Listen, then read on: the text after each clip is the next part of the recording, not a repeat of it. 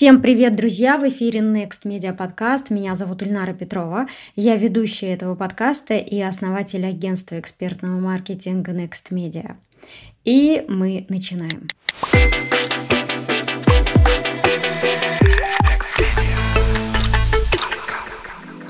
Маркетинг развивается, каждую неделю появляются новые инструменты, каждый квартал новые продукты, сервисы, новые подходы. И попробуй разберись, что нужно делать для достижения лучших результатов. Казалось бы, вот ты нашел удачный ход, разработал перспективную стратегию, как вдруг тот самый ход больше не работает. И та самая стратегия требует значительных корректировок.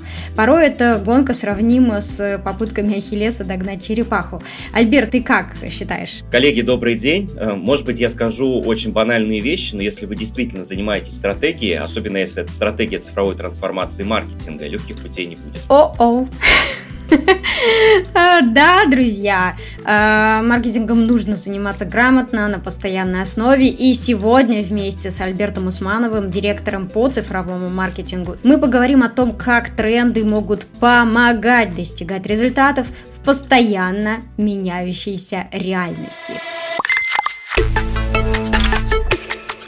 Альберт, привет! Ты уже был гостем Next Media подкаста, и ссылку на э, тот эпизод мы обязательно добавим в описании к этому выпуску.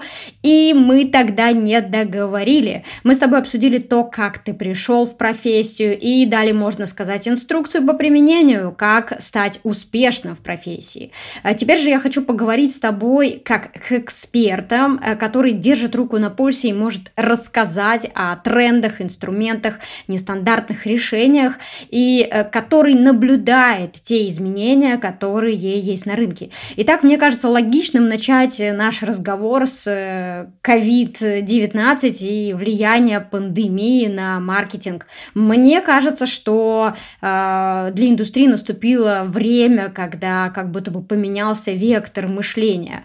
Так ли это? По моему мнению, скромному, появился заметный запрос на эффективность и понимание того, что цифровая трансформация неизбежна. Мы до этого были очень эффективны, но сейчас эффективность требуется в немножко других разрезах. Не в разрезах маркетинга, например, показах, покупки успешного блогера или еще что-то в этой связи, а эффективность позиции бизнеса.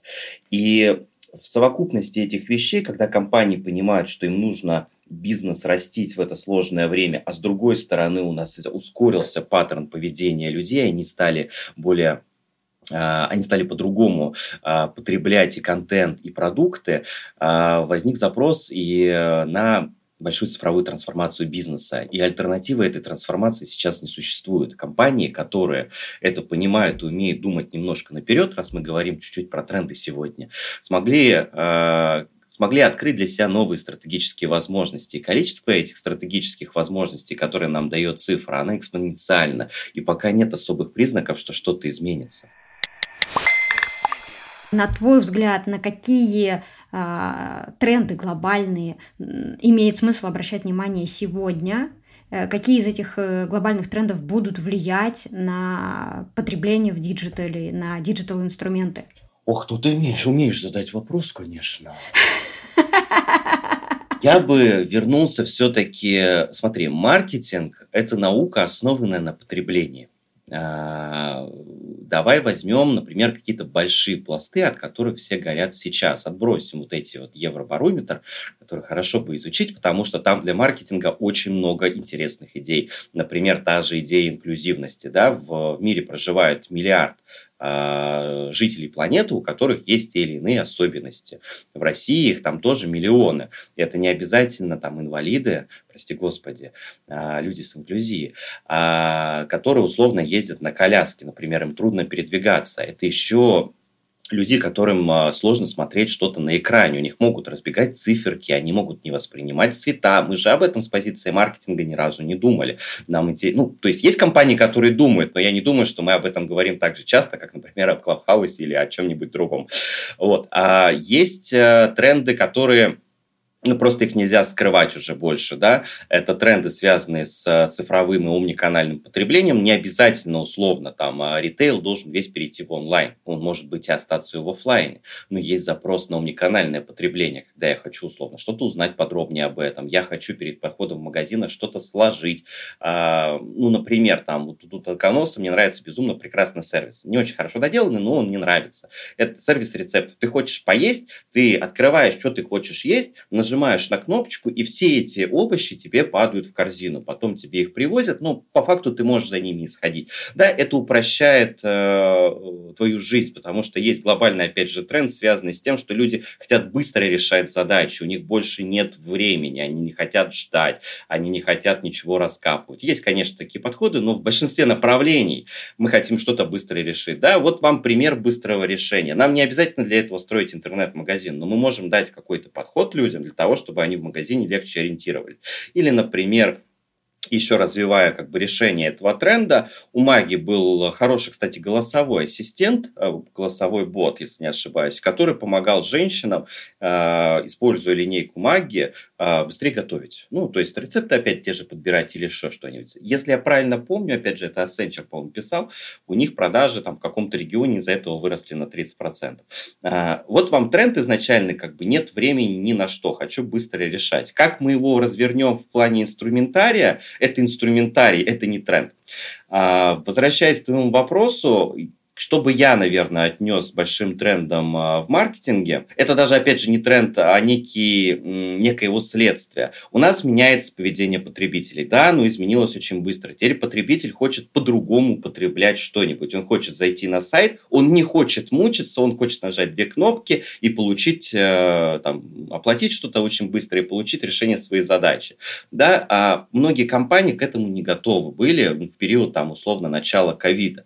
И для них там большой, большим а, инструментом исправления этой задачи была цифровая трансформация. Для некоторых это было изменение бизнес-модели организации. То есть раньше мы работали вот так, наша экономика строилась вот так, и деньги мы считали вот так, а сейчас нам нужно это делать совершенно по-другому. Кажется, что это немножко не про маркетинг, но с маркетинга это может начаться. Вот как-то так я, наверное, отвечу на твой вопрос. А, давай вот да, все-таки да. вот подискутируем несколько, Ильнар.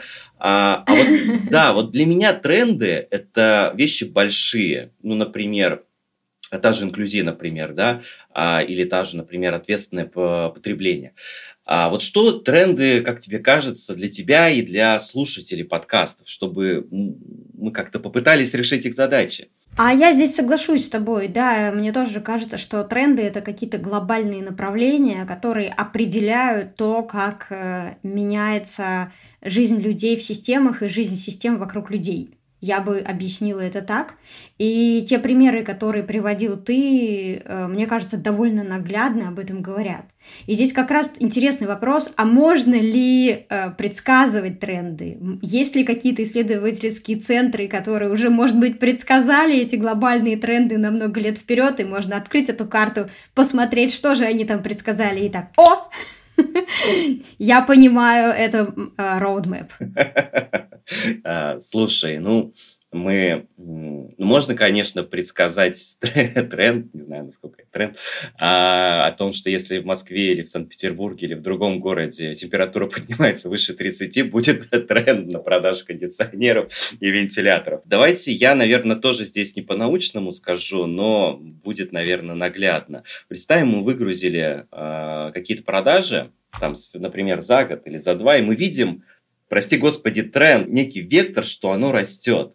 Мы понимаем, что это будет тренд, и нам надо на это делать ставку. Было бы здорово объяснить, почему это так, почему условно такой большой запрос, скажем, на коврики для занятия йогой. С чем это может быть связано? С каким фактором? Это пандемия наступила? Или это люди просто после пандемии стали ответственно относиться к своему здоровью и прочее? А, вот этого, мне кажется, уже базово достаточно для того, чтобы определить. Здесь важно обратить все-таки внимание, что когда мы строим эти прости господи, тренды, а, нам нужно их объяснять, и это объяснение должно быть э, целостным. И это объяснение, к слову, может быть не одним, и может быть несколько, много факторов может влиять на это, если это какая-то большая история. Но тем не менее, предсказывать, угадывать тренды, мне не нравится слово предсказывать или угадывать, оно носит в себе какую-то личную оценку человека. Да, вот я там предсказываю что-нибудь и так далее, это может не случиться. Давайте не называть это трендом, это все-таки предсказание.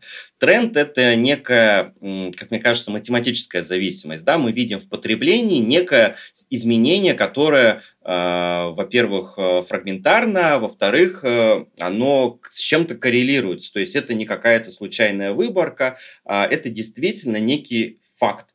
И в этом случае, когда мы собираем большой объем данных и анализируем их, разглядывая тренды, неважно, это тренды в рамках рынка, в рамках компании или это глобальные тренды, мы все равно опираемся на некие данные.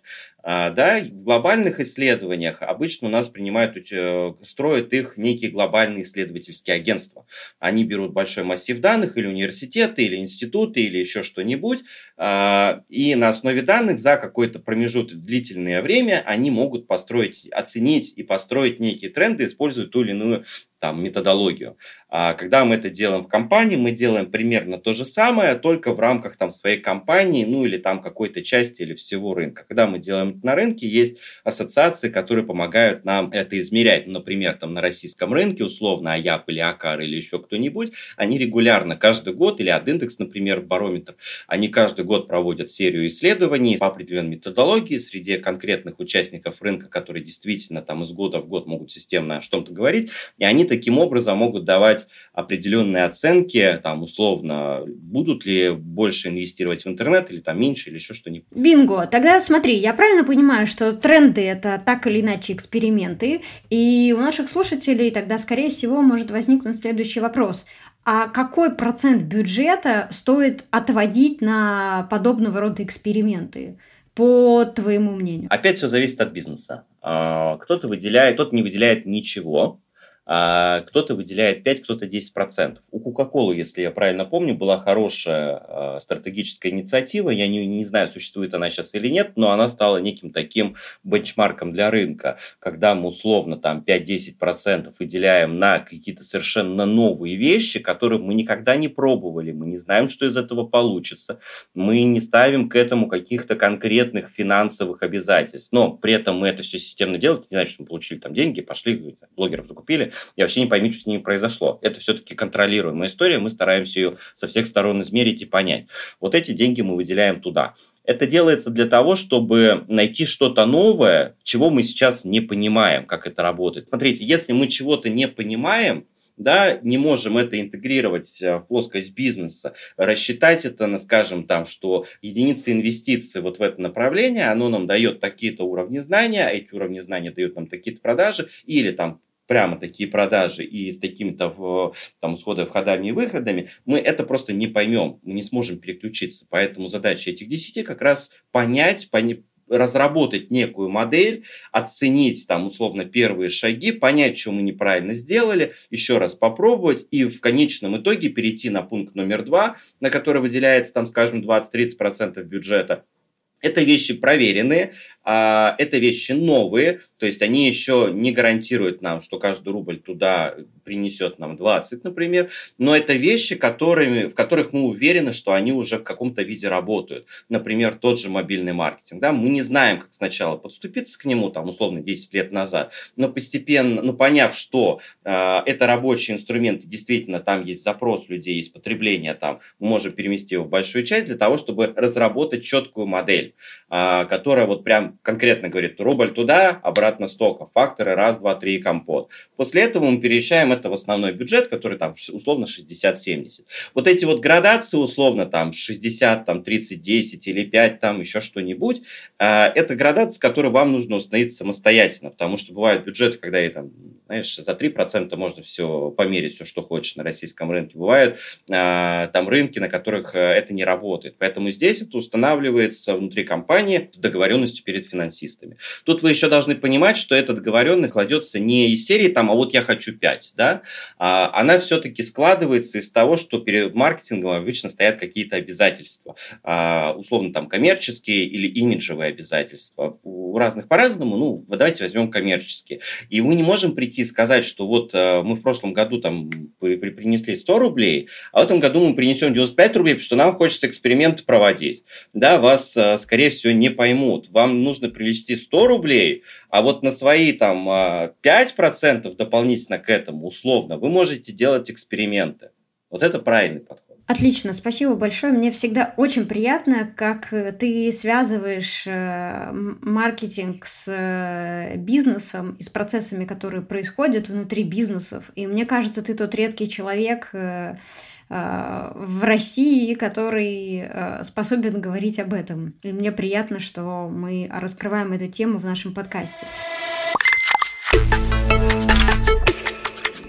Итак, друзья, считать эффективность рекламы сегодня – это уже не роскошь, а требование рынка. Выигрывают те компании, которые способны применять цифровые технологии на практике. Сейчас самое время внедрить инструменты, которые освободят вас от рутины и дадут время на стратегические действия.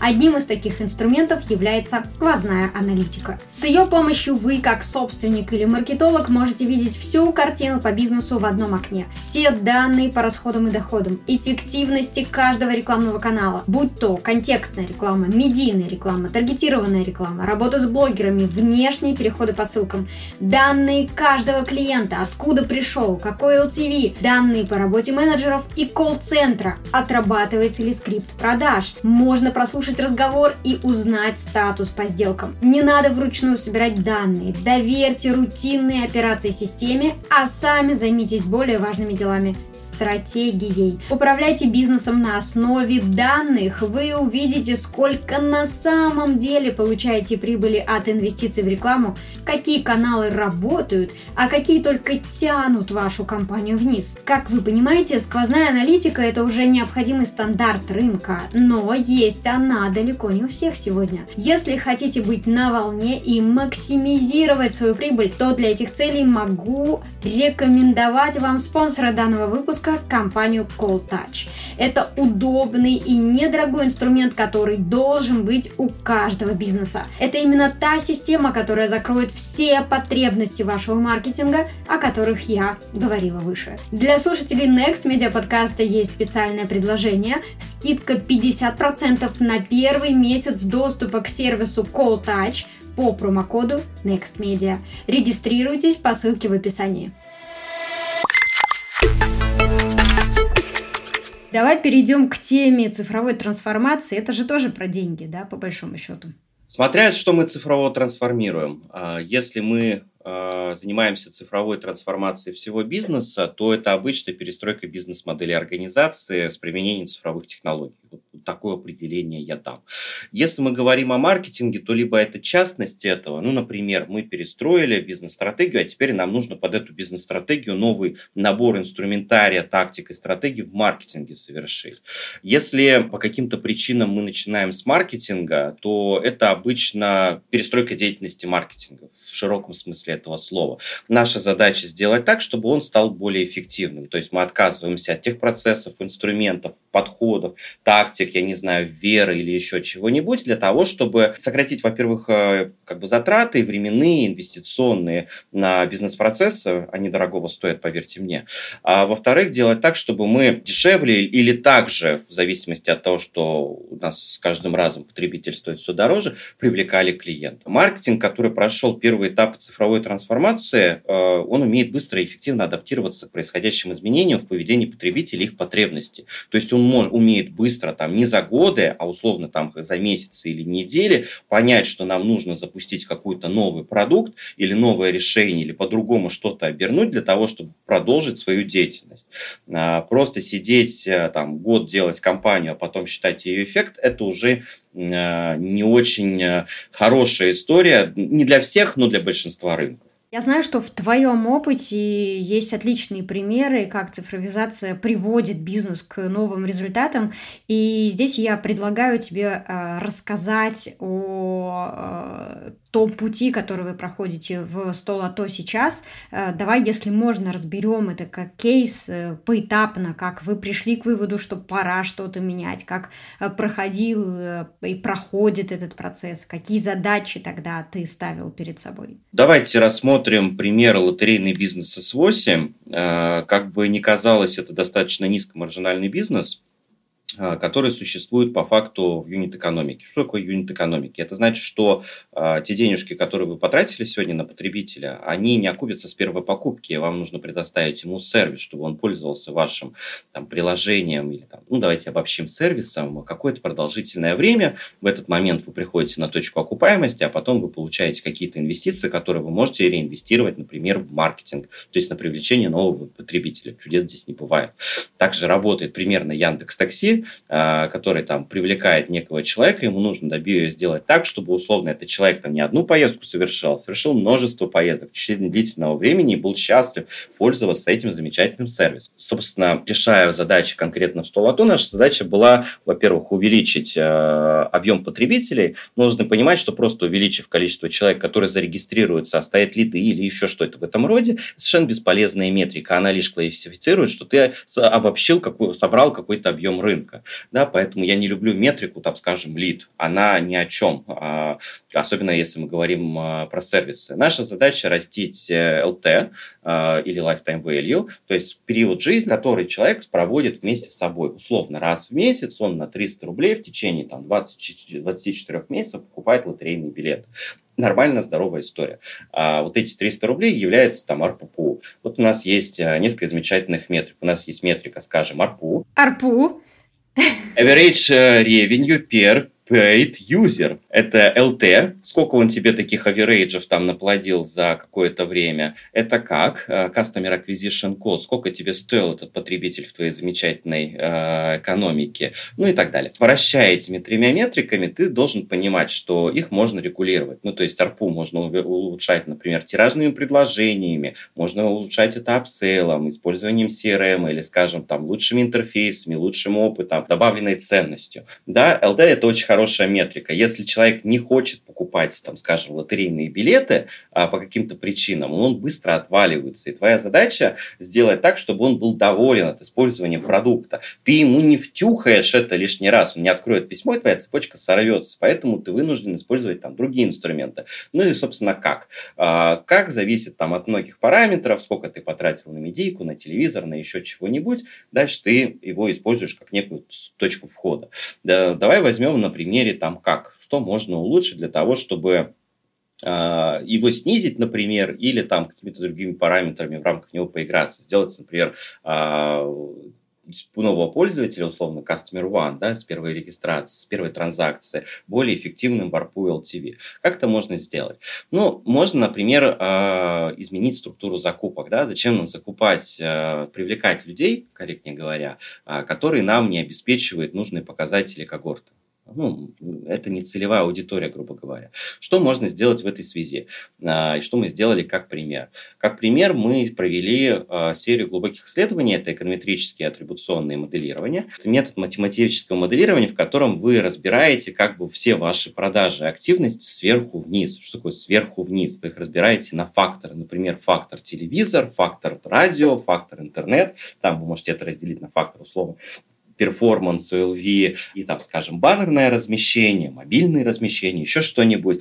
Можете разделить это на факторы, связанные с продуктом, с ценовым предложением. Например, сегодня ваши огурцы стоят там 10 рублей, завтра 20 рублей. Как это вообще влияет? И взвешивая все эти факторы, вы получаете свою картину в продажах. То есть, грубо говоря, зачем это нужно?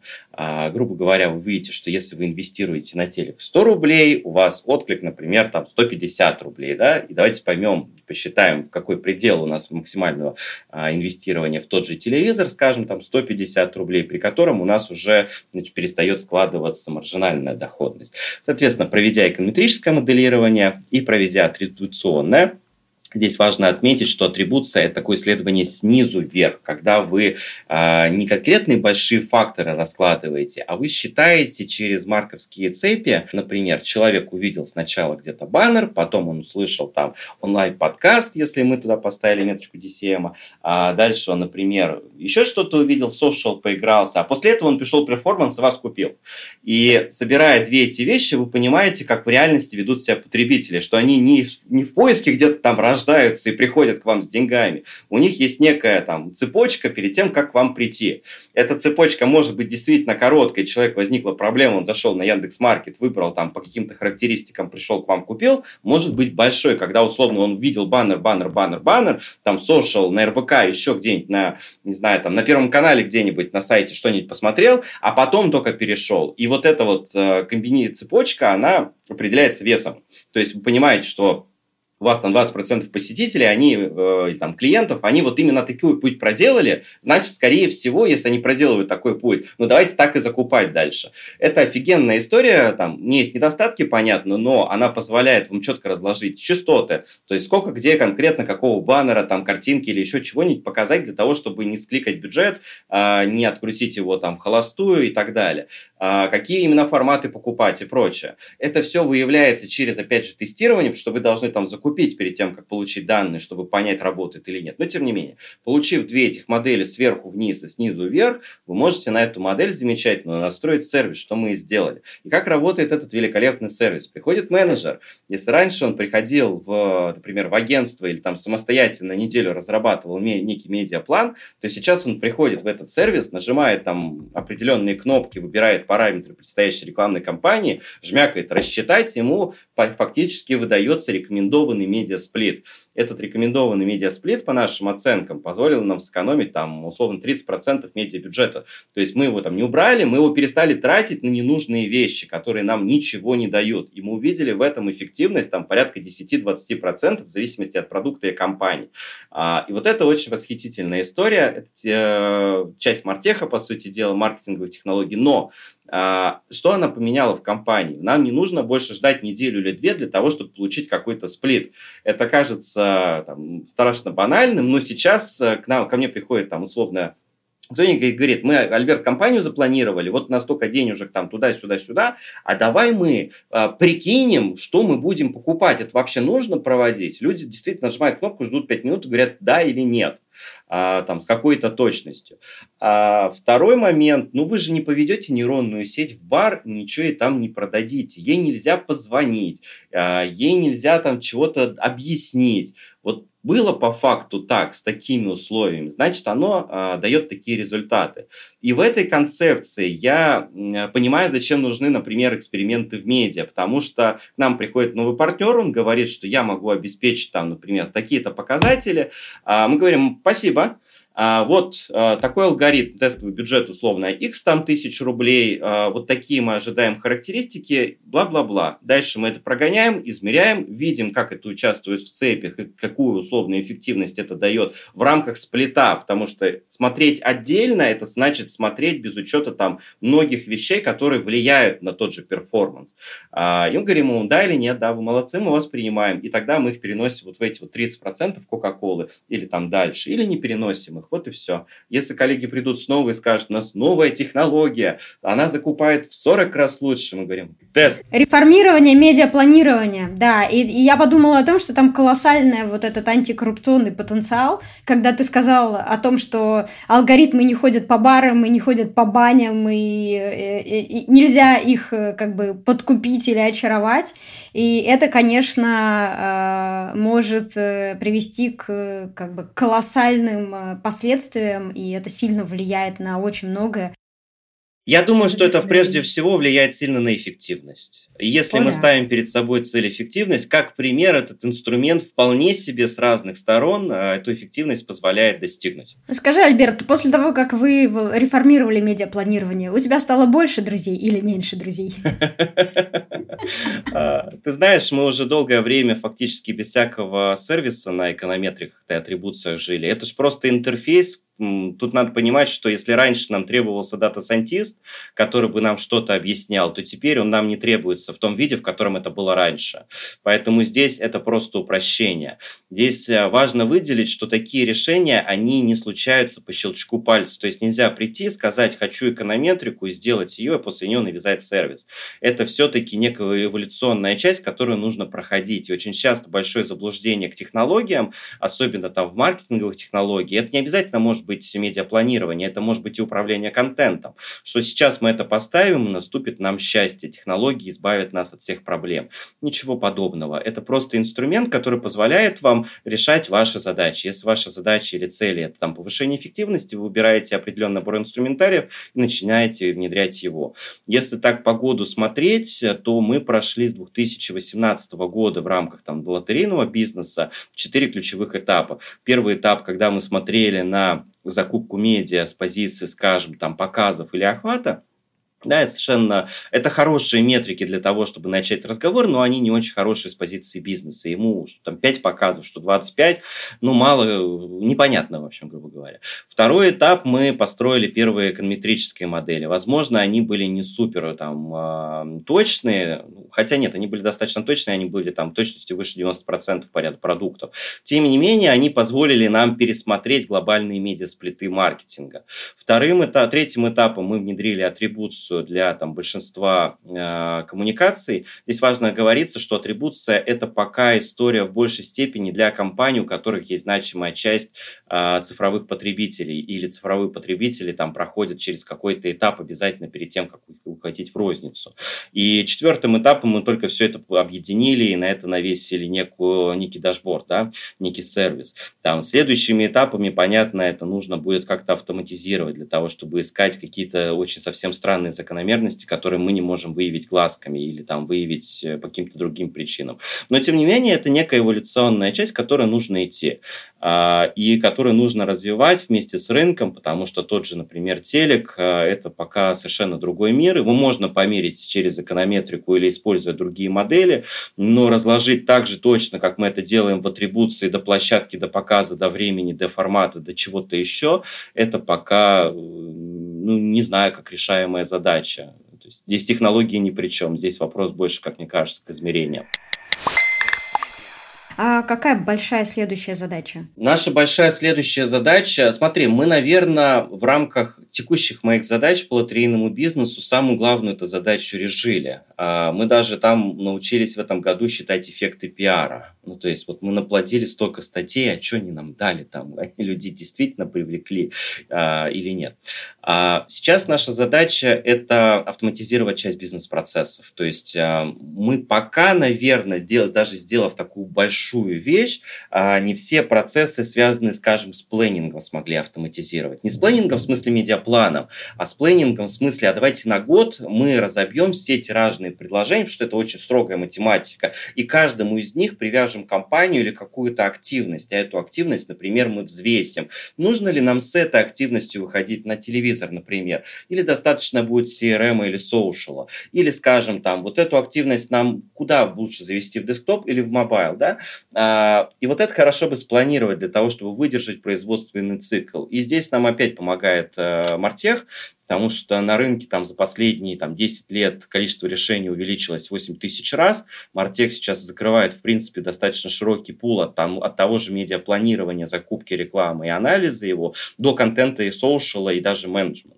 И вот следующим этапом у нас как раз идет э, такая сжатие бизнес-процессов, создание единых тулов, чтобы мы все из одного места брали там план, бриф э, и все на свете. Из того же места, кстати, могли бы все рассчитывать. Вот это было бы здорово. Это, как мне кажется, нас ну, сэкономит нам минимум 3, 3 месяца рабочего времени на ненужные перемещения, обсуждения и другие вещи. Скажи, ты несколько раз использовал это выражение как «маротех». Можешь ли перечислить какие-то из программ решений, которые присутствуют на этом рынке.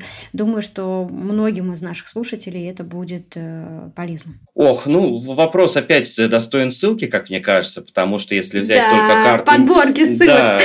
Да, есть карты международного Мартеха, где там просто тысячи, если не сотни тысяч э, различных решений в разных экосистемах. Есть карта российского Мартеха, она ничуть не меньше. Мартех – это же просто набор инструментов, которые используются там, при цифровой трансформации, при там, снижении потерь, при сближении различных подразделений, еще чего-нибудь.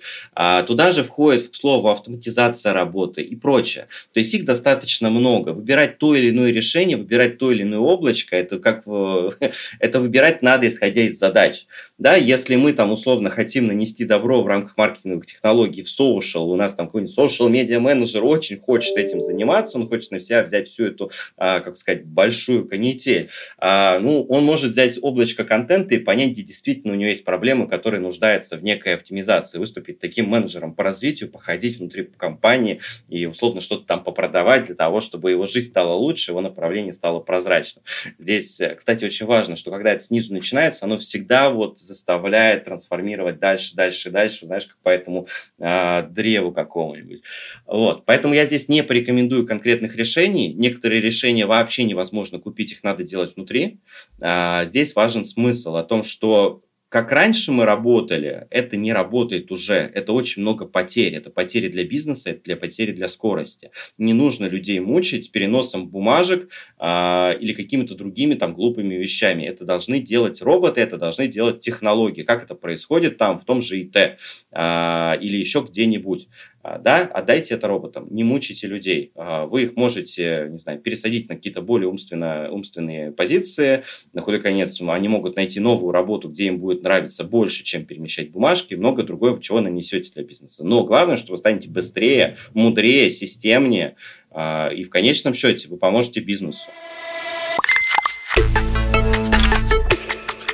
Итак, цифровая трансформация – это неизбежный процесс для многих компаний, как мы убедились. Э, по твоему опыту, с чего стоит начинать запускать этот процесс? С исследования. Любой процесс хороший начинается с изучения. Э, что есть на самом деле и почему это нуждается в улучшении. Здесь важно не говорить, что ой, как плохо, все у нас как плохо. Да? А, оно зачем, почему-то так было сделано, и оно почему-то работает. Мы сейчас не ставим вопрос, что это плохо, мы ставим вопрос, как лучше.